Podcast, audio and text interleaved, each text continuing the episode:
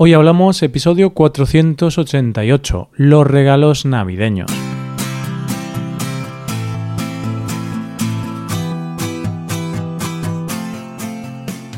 Bienvenido a Hoy Hablamos, el podcast para aprender español cada día.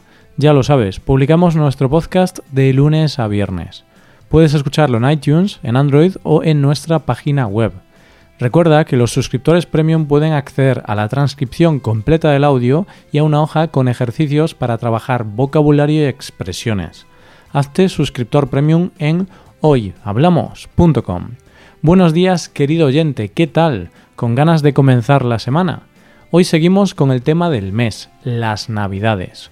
Las Navidades son fechas en las que todo se llena de luces, amor, felicidad, esperanza y también es una época para acordarte de los que no están, de estar con los tuyos, reír, cantar, pasarlo bien. Qué bonito todo, ¿verdad? Sí, sí, todo muy bonito, pero siendo realistas, lo que también todos esperamos en estas fechas son los regalos. Sí, los regalos, ¿o no? Hoy hablamos de los regalos de Navidad.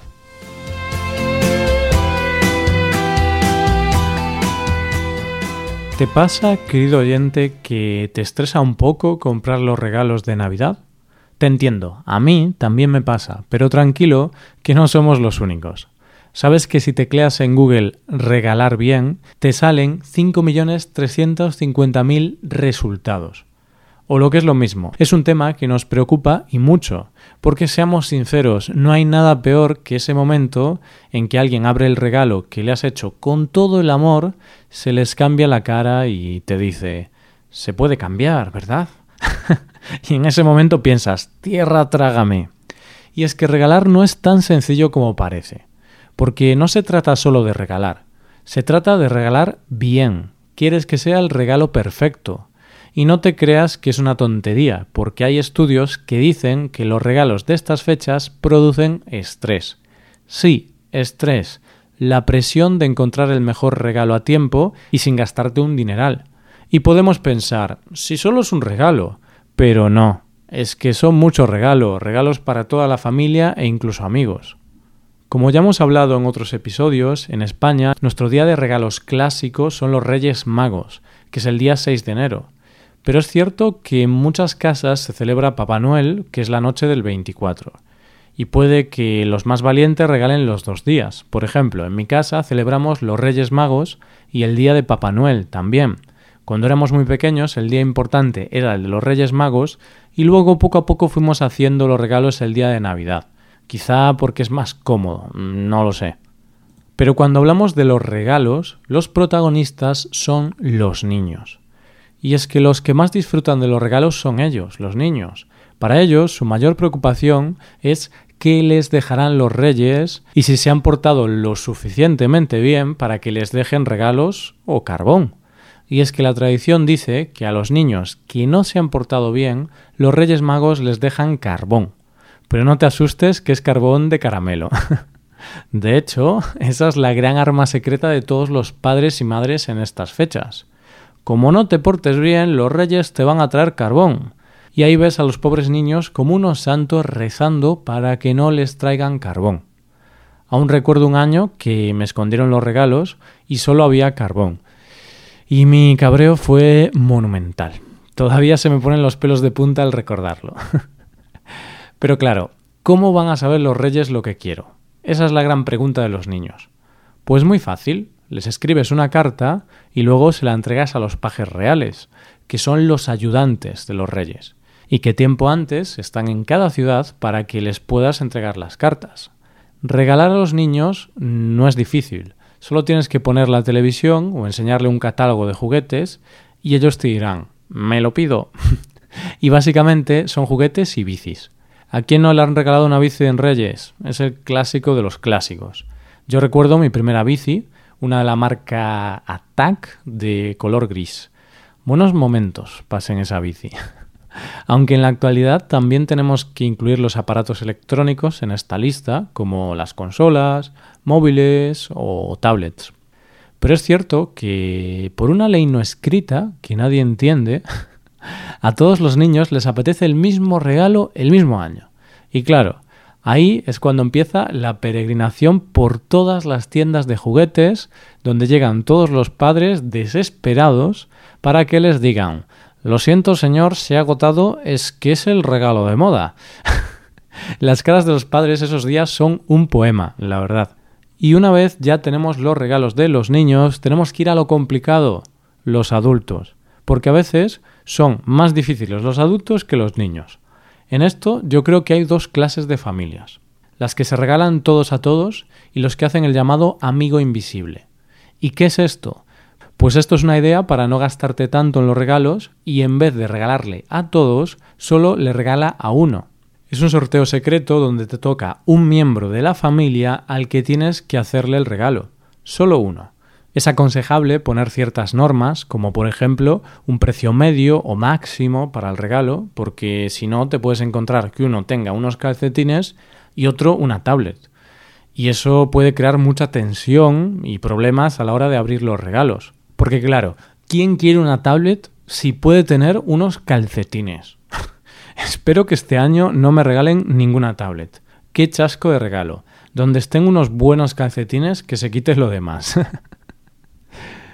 Lo del amigo invisible es algo que se hace cada vez más en muchas familias, pero sobre todo en los grupos de amigos, porque así se puede celebrar Reyes sin que tengas que pedir un crédito para comprar regalos a ese grupo de más de 20 personas. La verdad es que es divertido, sobre todo al intentar averiguar a quién le has tocado. Forma parte del encanto del amigo invisible. Esto en cuanto al amigo invisible, pero lo más normal es que tengas que regalar a todos los miembros de la familia.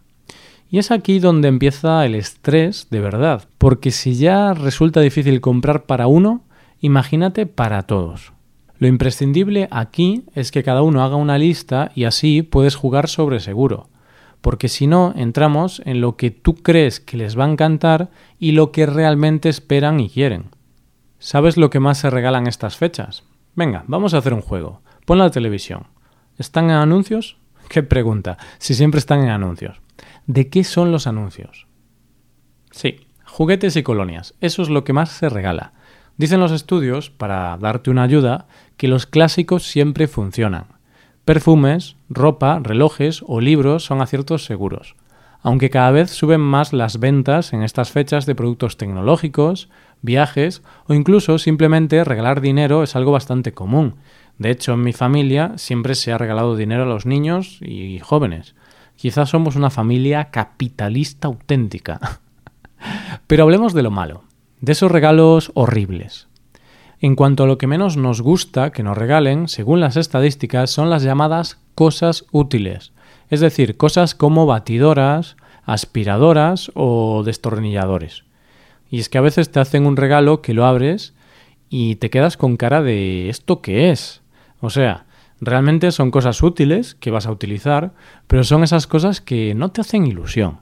Porque no sé vosotros, pero que me regalen una batidora, pues mm, no me entusiasma mucho. Mi tío en esta categoría se lleva la palma. Un año le regalaron una sierra y otro año un cargador de pilas. Imagínate la cara que se le quedó al pobre, de película. Y es que muchas veces aprovechas para pedir cosas especiales, cosas que te hacen ilusión, pero que igual no necesitas demasiado y te da puro gastarte el dinero en eso. Está claro que seguramente no necesitas un viaje, pero si te lo regalan es algo que hace mucha ilusión. O cosas de tecnología que realmente no son tan necesarias, podrías vivir sin ellas, pero te apetece tenerlas. A mi madre casi todos los años le regalamos cosas de tecnología que le hacen mucha ilusión, como un móvil, un ordenador portátil y cosas así. A la hora de comprar regalos hay dos tipos de personas, las previsoras y las de última hora. Los previsores son esa clase de personas tranquilas, sosegadas, que un mes antes ya saben lo que le van a comprar a todos y cada uno de los miembros de la familia, y tienen todo comprado con tiempo. Lo reconocerás porque los días antes de Reyes o Papá Noel viven tranquilos. Y luego estamos los de última hora. Me incluyo porque todos los años intento ser previsor y comprar los regalos con tiempo y llegar a la noche de los regalos tranquilo, pero nunca lo consigo. Los de última hora son los de todavía hay tiempo, tranquilidad. Y son esas personas que llegan el día anterior, por la tarde, a los centros comerciales y cuando llegan las 10 de la noche, desesperados, compran cualquier cosa. Lo que al principio no les parecía una buena idea, ahora es el mejor regalo del mundo. Y puede que esa sea la razón de los regalos que hablábamos antes, de los de ¿pero esto qué es? Como, por ejemplo, un aspirador para el ordenador. ¿No te parece genial? A ver, lo has comprado porque no había nada más y lo sabes. Bueno, lo dicho, que lo mejor es que hagáis una buena lista de lo que queréis y si tenéis que regalar, empezad ya, que si no, igual nos vemos el día 5 en algún centro comercial. Lo siento si en este episodio me he dejado llevar un poco por los nervios de tener que comprar los regalos, pero también es cierto que todo se compensa en el momento que están los regalos debajo del árbol y ves que alguien más previsor que tú te ha comprado ese regalo que tanto esperabas. Y te prometes que el año que viene vas a hacerlo mejor, vas a ser previsor, pero tú y yo sabemos que esa es una promesa vacía. Porque hay cosas que nunca cambian. Y hasta aquí el episodio de hoy. Muchas gracias por escucharnos. Por último, te recuerdo que puedes ver la transcripción completa y una hoja de ejercicios para trabajar vocabulario y expresiones en nuestra web. Ese contenido solo está disponible para suscriptores premium. Hazte suscriptor premium en nuestra web hoyhablamos.com. Nos vemos mañana con un episodio de Cultura Española. Muchas gracias por todo. Pasa un buen día. Hasta mañana.